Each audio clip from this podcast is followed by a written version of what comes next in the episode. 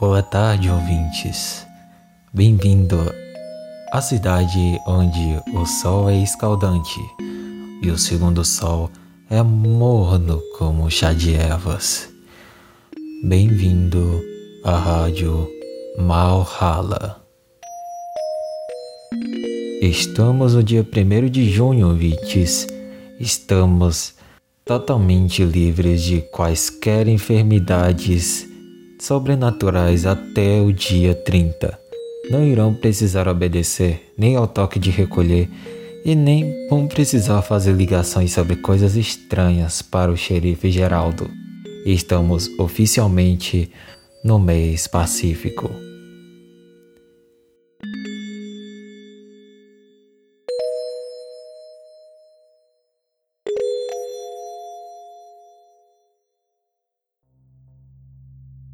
Mas não é que estamos no mês pacífico que os relatos e a rádio vão parar. O radialista anônimo sempre vai estar presente em todo e qualquer evento da cidade para falar sobre. Não sou um deus que sabe de tudo, mas sou um pouco curioso e astucioso. Qualquer um que tenha duas dessas características consegue ter notícias quentes assim como o sol que faz o horizonte borbulhar com essas ondas de calor. E será nesta tarde quente que vamos falar das notícias da semana. A rifa feita pelo dono da cidade para comprar madeiras vai ser efetuada no dia 14 deste mês. Aconselho a todos que não compraram as rifas ainda que comprem. Podem comprar até mesmo para os seus filhos, não só para você ter o dobro de chance, mas para você testar a inocência dele. Lembrando de que quem tem a mente mais pura é o vencedor. O assassino encapuzado do relato anterior atacou novamente, diz o xerife Geraldo. E agora temos certeza que isso foi feito por mãos humanas e não por seres de natureza desconhecida.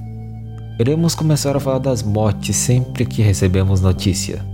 E claro, podemos receber detalhes da perícia caso o próprio xerife Geraldo queira nos dar o depoimento aqui na rádio. O corpo da pessoa foi encontrado no centro da cidade ao amanhecer. O corpo parecia estar em bom estado, até que eles olharam os braços da vítima. Os braços estavam bem aparentemente, mas quando puxaram com a menor força possível perceberam que os braços estavam perfeitamente cortados e colocados no lugar. Ah, corrigindo. Um dos braços foram cortados e postos perfeitamente no mesmo lugar. Foi o braço direito, diz o xerife. O xerife também diz que as vítimas anteriores foram cortadas as pernas, uma de cada lado. Foram cortadas perfeitamente igual a vítima de agora. Não falaremos os nomes das vítimas para que tenha sigilo e respeito para as famílias que agora choram com as suas perdas. E algo que não é bem uma notícia, mas que é bastante interessante, é que a coruja que antes batia nos quatro cantos da parede do estúdio voltou. E ela está agora no meu ombro esquerdo, eu consigo até mesmo acariciar ela sem que os olhos dela brilhem ou grite de forma assustadora. Eu sei que pode ser besteira, mas eu não falo a raça dessa coruja, mas porque se eu falasse vão criar teorias sobre o que, é que essa coruja estaria fazendo comigo. Mas estou disposto a ouvir todas elas. A coruja que está no meu ombro esquerdo agora é uma rasga mortalha. Agora você me pergunta por que, que uma coruja está de dia nos ombros de um radialista misterioso? Ou melhor, como que uma coruja de igreja foi parar na rádio? E eu respondo da forma mais sincera possível: Eu não sei. A coruja não parece ter qualquer tipo de rastro de paranormalidade ela não trouxe nenhum tipo de consciência elevada. Ela parece ser apenas um animal que se apegou ao que agora vai ser o seu novo dono. E vamos usar o dia 1 de junho para contar a história de nossa própria cidade. Era Nordeste, na terra seca e infértil, em meio aos três últimos anos da Grande Seca. Um andarilho caminhava como se fosse um apóstolo entre os mandacarus do sertão. Com uma baba gigante, olhos insaciáveis por justiça, tanto da parte divina que deixava ele morrendo de sede, quanto na parte governamental que sempre que ele pisava na cidade era-lhe cobrado impostos. E esse é o motivo de ele ter se tornado um andarilho. Enquanto ele andava sozinho no calor infernal, ele sentia a presença de vários. Os vários que ele não via, mas que ele sabia da presença e o sentia até mesmo de olhos fechados. Ele foi procurado lentamente, indo de cidade em cidade, até que ele, após anos, conseguiu encontrar pessoas com a mesma sensação e sentimento que ele sentia. E foi com as próprias mãos, usando madeiras secas e fazendo barro, que ele começou a cidade. Tudo com uma pequena vila que foi aumentando aos poucos até que se tornasse a cidade que agora é hoje a nossa cidade. Ele jurou ter passado a posse da cidade para seus filhos de geração em geração, assim como no Brasil no reinado de Dom Pedro. E agora vamos à previsão do tempo. Ainda é cedo, amor, mal começaste a conhecer a vida. Já anuncias a hora de partida, sem saber mesmo o rumo que irás tomar. Preste atenção, querida, embora eu saiba que estás resolvida. Em cada esquina cai um pouco a tua vida. Em pouco tempo não serás mais o que és. Ouça-me bem, amor, preste atenção. Mundo é um moinho vai triturar teus sonhos tão mesquinhos, vai reduzir as ilusões a pó. Preste atenção, querida. De cada amor tu herdarás só o cinismo. Quando notares estás à beira abismo, abismo que cavaste com os teus pés.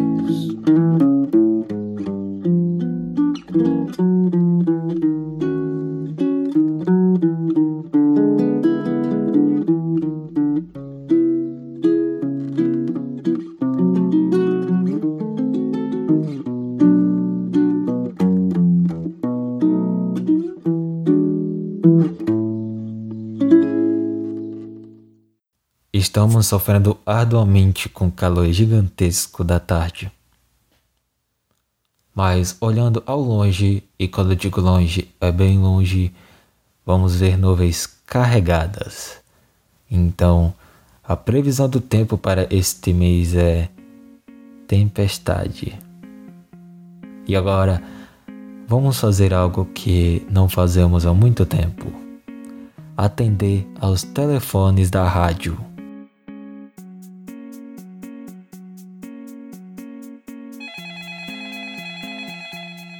Oh, acalme-se, ouvintes. Cada um vai ter a sua voz ouvida. Quem é você? Como você sabe de tantas coisas? Eu sou o radialista misterioso e também um dos cidadãos mais ilustres Oi, dessa cidade. Aqui é o Fernando, o carteiro. Mesmo te visitando quase sempre, eu nunca vi o seu rosto como você é. Me imagine usando um terno nos momentos mais amenos dessa cidade. Mas no calor infernal que está agora, estou usando apenas uma camiseta branca e calças. Eu possuo cabelos ondulados e os meus olhos azuis são como o mar, mas as olheiras tiram a beleza do mar calmo e sereno. Os meus cabelos estão tão oleosos ultimamente que até mesmo derrama gotas na mesa do estúdio, porque nem sempre possuo água em minha casa. Sabe, o dono da cidade não financia muito bem a única rádio que ele possui. Mas se quiser mandar dinheiro para mim para ajudar esse pequeno radialista, mande para o carteiro com o destinatário de Rádio Malhala. Quando a pessoa morre, você não acha que vai morrer pouco tempo? Sei lá, esse matador soltar aí é perigoso. Não se preocupe, eu sempre estou com uma faca molada para sempre que alguém tentar tirar satisfação comigo, eu esteja preparado. Será que vai vir turistas para a cidade de Ca... Depende, meu caro ouvinte. Se não houver uma mísera boca que pretenda falar sobre a lenda proibida, talvez tenhamos turistas Ei, nesse mês. Não vai ter os relatos de hoje, não? É claro, meu caro ouvinte. E agora, vamos começar.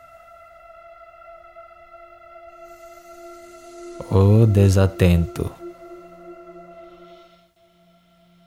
Já se esqueceu de algo alguma vez?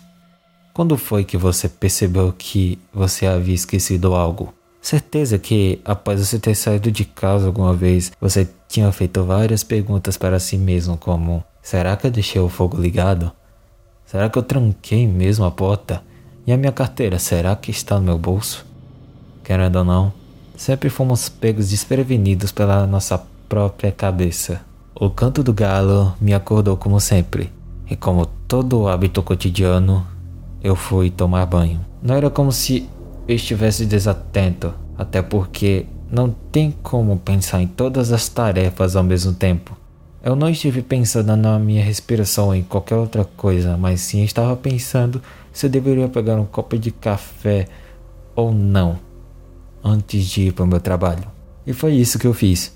Eu não possuo uma lerdeza mental. Ficar pensando em várias coisas que eu posso fazer durante o trabalho é inútil quando eu posso simplesmente trabalhar. O tempo é precioso. Por isso você tem que focar os pensamentos nas coisas mais importantes. Como eu na hora de buscar a minha filha na creche. Eu sempre penso nela independente de qual trabalho esteja fazendo. O nosso cérebro não foi criado para ser uma máquina de guardar lixo. A gente sempre descarta o que para nós é inútil. Apenas pense sobre isso. Você se lembra com todos os detalhes sobre as aulas de ciência que você teve no quinto ano? Não, não é. Mas se lembra exatamente no momento em que seu amigo ficou bêbado pela primeira vez. Até porque, como você se lembraria de algo que você estava em piloto automático? Quando eu pegava meu Jax para andar na minha carroça, transportando areia e comida, eu percebi que eu tinha esquecido de beber água. Modo manual se ativou. Essa forma bem estranha que minha cabeça tem. Tipo, do nada eu me lembro de coisas que deveriam ser importantes para mim e que não deveriam ser esquecidas vem num estalar de dedos. Eu volto para minha casa e começo a beber água e voltei a amarrar o jegue na carroça novamente. Comecei a encher a carroça com areia para o meu amigo Júlio, que precisava de areia para construir essa casa. Quando terminei, eu subi na carroça e tentei fazer o jegue andar para começar a transportar as coisas, mas o jegue não me respondia. Eu tentei fazer ele andar de várias outras formas, mas ele não saía do lugar.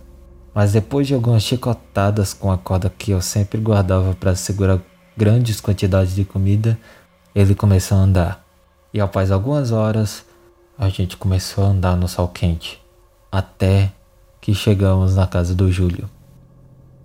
Enquanto eu jogava terra da carroça com a pá, eu e o Júlio ficamos conversando sobre as coisas que qualquer homem fala quando se está em trabalho.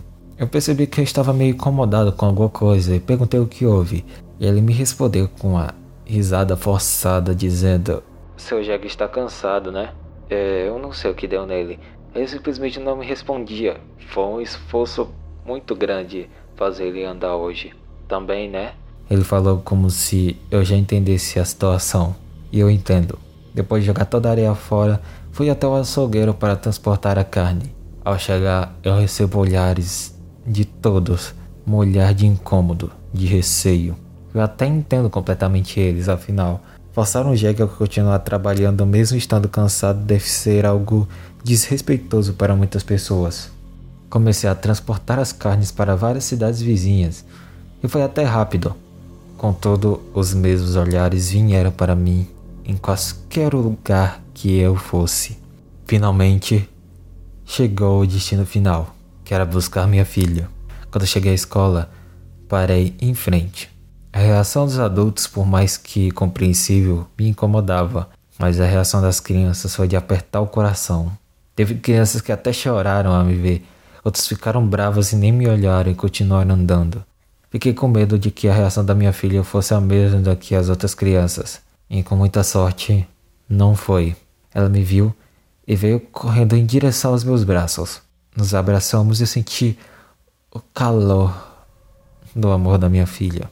Mas ela de repente parou de me abraçar e disse: Por que você está andando por aí com o jegue morto, papai? Eu me arrepiei dos pés à cabeça. Meus joelhos travaram no mesmo momento. Da mesma posição que estava com a minha filha, eu simplesmente virei de costas e olhei atentamente. E o jegue estava morto. Ponto dos ossos saltarem para fora da pele e todo o sangue escorrer. Eu olho para a estrada de terra e vejo todo o rastro de sangue e outros líquidos que nem sei o que são, marcando por onde eu passei. Finalmente, o modo automático se desligou.